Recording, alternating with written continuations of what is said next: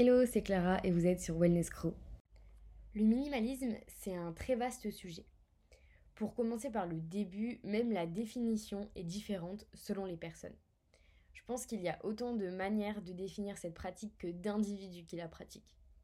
Je vais quand même vous donner une définition un peu générique, si ce sujet vous est complètement inconnu, mais en gros, selon le Larousse, attention, le minimalisme, c'est la recherche de solutions requérant le minimum d'efforts, de bouleversement, par opposition au maximalisme.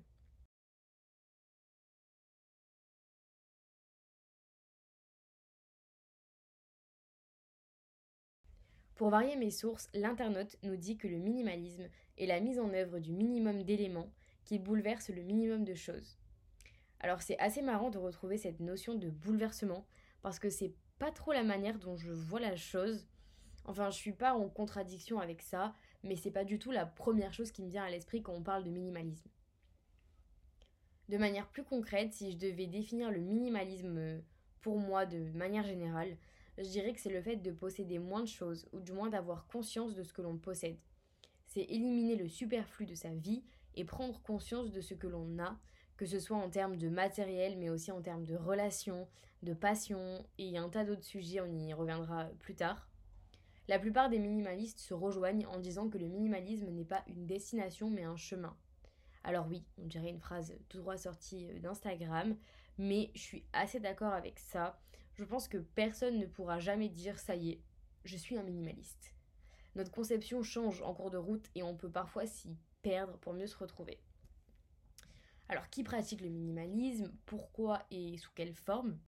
Je peux vraiment pas vous donner une liste exhaustive parce que chacun a ses propres motivations et sa propre manière de faire. Une personne va pratiquer le minimalisme dans sa maison, avoir moins d'objets, des surfaces plus claires pour se sentir apaisé mentalement. Une autre personne va avoir une maison en bordel, mais un téléphone très clean avec quatre applications essentielles sur la page d'accueil, un bureau d'ordinateur parfaitement parfait. Chacun a vraiment sa manière d'appréhender la chose.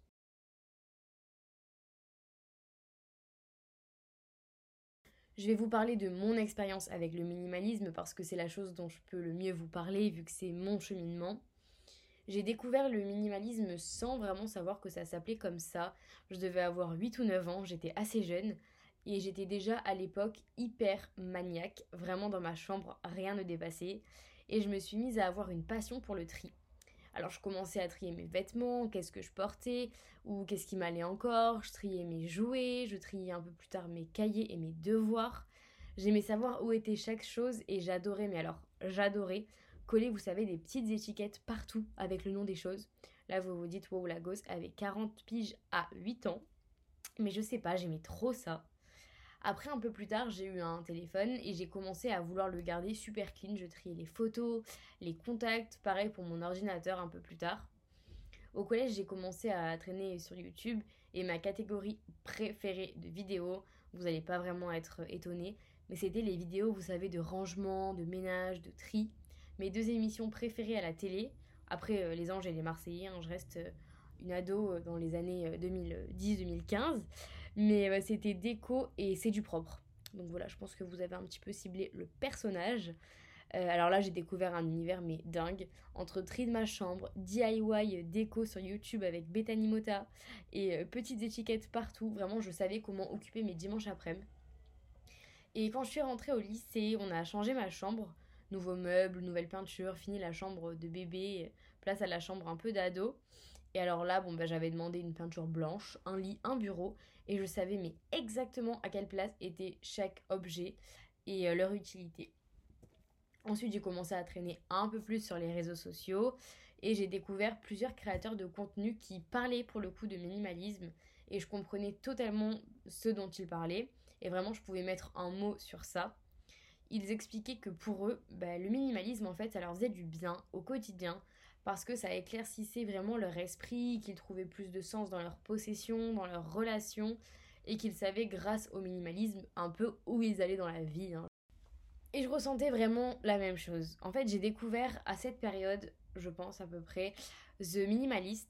C'est un duo composé de Joshua Fields Milburn et Ryan Nicodemus qui faisaient des vidéos autour du minimalisme et qui ont écrit un livre incroyable intitulé Minimalisme tout simplement, qui a été traduit en français, on y reviendra un petit peu plus tard. Et j'ai bien sûr à cette époque découvert la queen du minimalisme, j'ai nommé Marie Kondo. Je construisais donc mon chemin autour du minimalisme et j'essayais de donner le maximum de sens à chacun des aspects de ma vie. Mon style vestimentaire aussi a évolué à cette période. Je suis passée d'un style un peu approximatif au collège en pleine crise identitaire à vraiment trouver mon style au lycée. Je portais des vêtements de couleurs assez basiques, du noir, du blanc, du gris. J'avais un ou deux jeans que je portais souvent, j'alternais, pareil, un ou deux pantalons et quelques tops assez classiques. Mon style du coup était assez minimaliste mais intemporel et il reflétait donc à l'époque vraiment ma pratique du minimalisme. Je peux pas vous parler de minimalisme sans vous parler des limites que ça implique. C'est comme tout dans la vie, l'extrême n'est jamais bon à prendre et c'est ce que j'ai compris au fur et à mesure du process, on va dire. J'ai commencé à me débarrasser d'objets pour le regretter quelques semaines après. J'ai fait le tri dans des relations qui m'apportaient plus rien et parfois en coupant euh, complètement les ponts pour le regretter quelques semaines après. J'ai trié des photos qui représentaient avec du recul de vrais souvenirs et que je regretterais, je pense, à vie d'avoir effacé. Mais j'ai appris de mes erreurs. Enfin, il m'arrive de les reproduire. Mais comme je disais tout à l'heure, c'est un chemin, c'est pas une destination. On fait des erreurs, on arrête, on reprend, on apprend. Après, attention, ça m'a apporté beaucoup de positif. J'avais une vision beaucoup plus claire de ce que je voulais et surtout de qui j'étais. Je me laissais pas encombrer par des objets inutiles qui m'apportaient rien au final.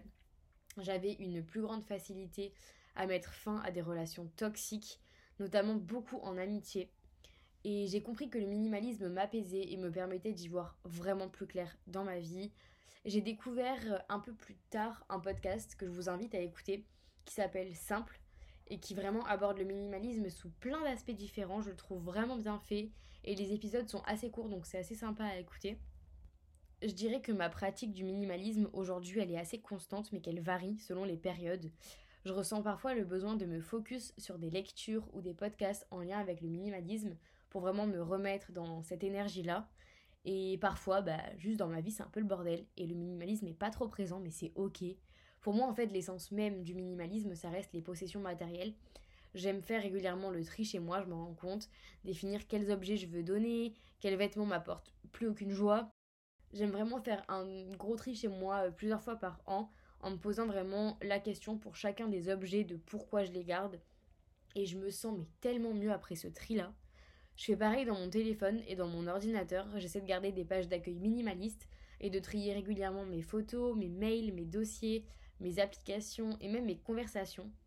En plus du minimalisme matériel et grâce au livre du coup dont je vous parlais tout à l'heure, qui s'appelle Minimalisme, j'ai découvert ce qu'on appelle les cinq piliers du minimalisme que j'aime appliquer en fait à ma sauce euh, dans ma vie de tous les jours. Donc ces cinq piliers sont la santé, les relations, les passions, l'essor personnel et la contribution. La santé, c'est veiller sur sa santé, checker ses rendez-vous médicaux, s'écouter, vraiment en faire une priorité. Les relations, c'est une partie qui m'a aidé à mettre fin à pas mal de relations assez toxiques. C'est savoir se poser les bonnes questions sur le genre de relations qu'on veut dans sa vie et leur intérêt, leur bienfait sur nous, mais aussi notre comportement vis-à-vis -vis de ces personnes-là.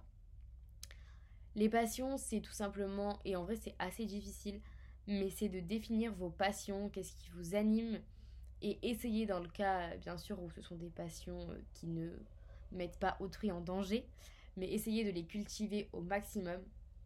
Pour l'essor personnel, euh, moi je le vois vraiment comme le développement personnel, la connaissance de soi, la confiance en soi, mais après la définition, elle peut vraiment, je pense, varier selon euh, l'interprétation de chacun.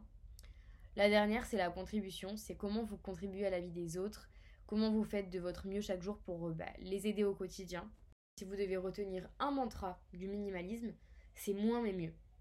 Avoir moins de choses pour mieux apprécier nos objets, euh, avoir moins de relations toxiques, donc peut-être plus se focus sur euh, les relations qu'on a et ce qu'elles nous apportent et ce qu'on leur apporte.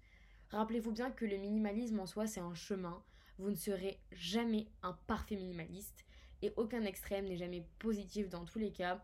Faites de votre mieux si vous voulez rejoindre la team et vous approprier vraiment le concept. J'espère que le podcast était pas trop flou et que ça a pu vous aider au moins un petit peu à comprendre cette notion ou à partager un autre point de vue si vous êtes déjà un adepte du minimalisme. En tout cas, j'espère que l'épisode vous a plu et je vous retrouve très vite pour un nouveau sujet.